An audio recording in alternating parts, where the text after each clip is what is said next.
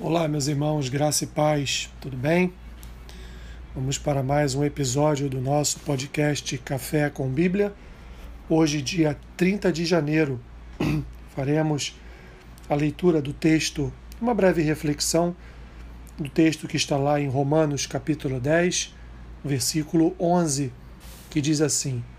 Porquanto a Escritura diz: Todo aquele que nele crê não será confundido. Os irmãos, o apóstolo Paulo está aqui nesta carta aos Romanos, falando agora neste momento da sua carta a respeito dos judeus que rejeitaram a justiça de Deus, ou seja, os judeus que rejeitaram o, o Messias enviado enviado por Deus. E depois de discorrer a respeito do assunto, ele chega, portanto, no versículo 11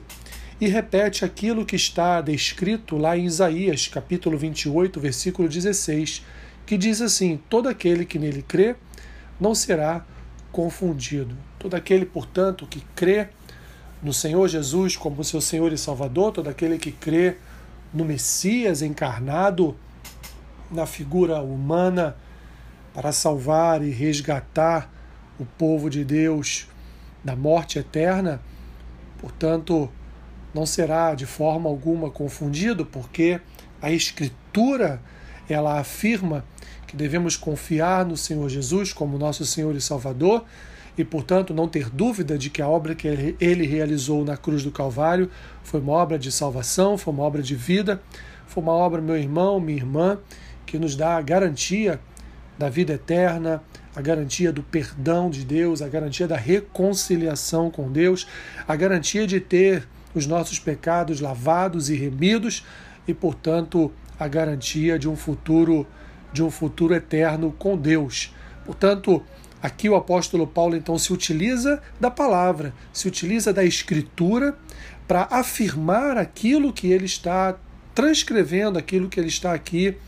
é, na verdade, dizendo aos romanos. Então o apóstolo Paulo se utiliza daquilo que estava escrito lá no Antigo Testamento, da boca de um profeta, e vai então afirmar aqui para os judeus: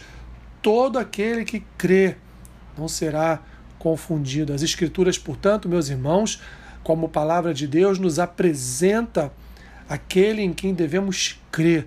e as Escrituras não falham, as Escrituras são perfeitas, as Escrituras, meus irmãos, nos apontam numa direção verdadeira e perfeita e, portanto, nós devemos confiar naquilo que a Escritura nos diz. E o que a Escritura nos diz é: confie, creia nele, creia no Senhor Jesus como seu Senhor e Salvador e você nunca será confundido. Portanto, meus irmãos, confie no que a Escritura nos transmite, confie no que as Escrituras nos ensinam, porque quando assim fazemos, nós então temos o Senhor Jesus como nosso Senhor e Salvador, como aquele que transformou a nossa história, transformou a nossa vida e guia os nossos passos no caminho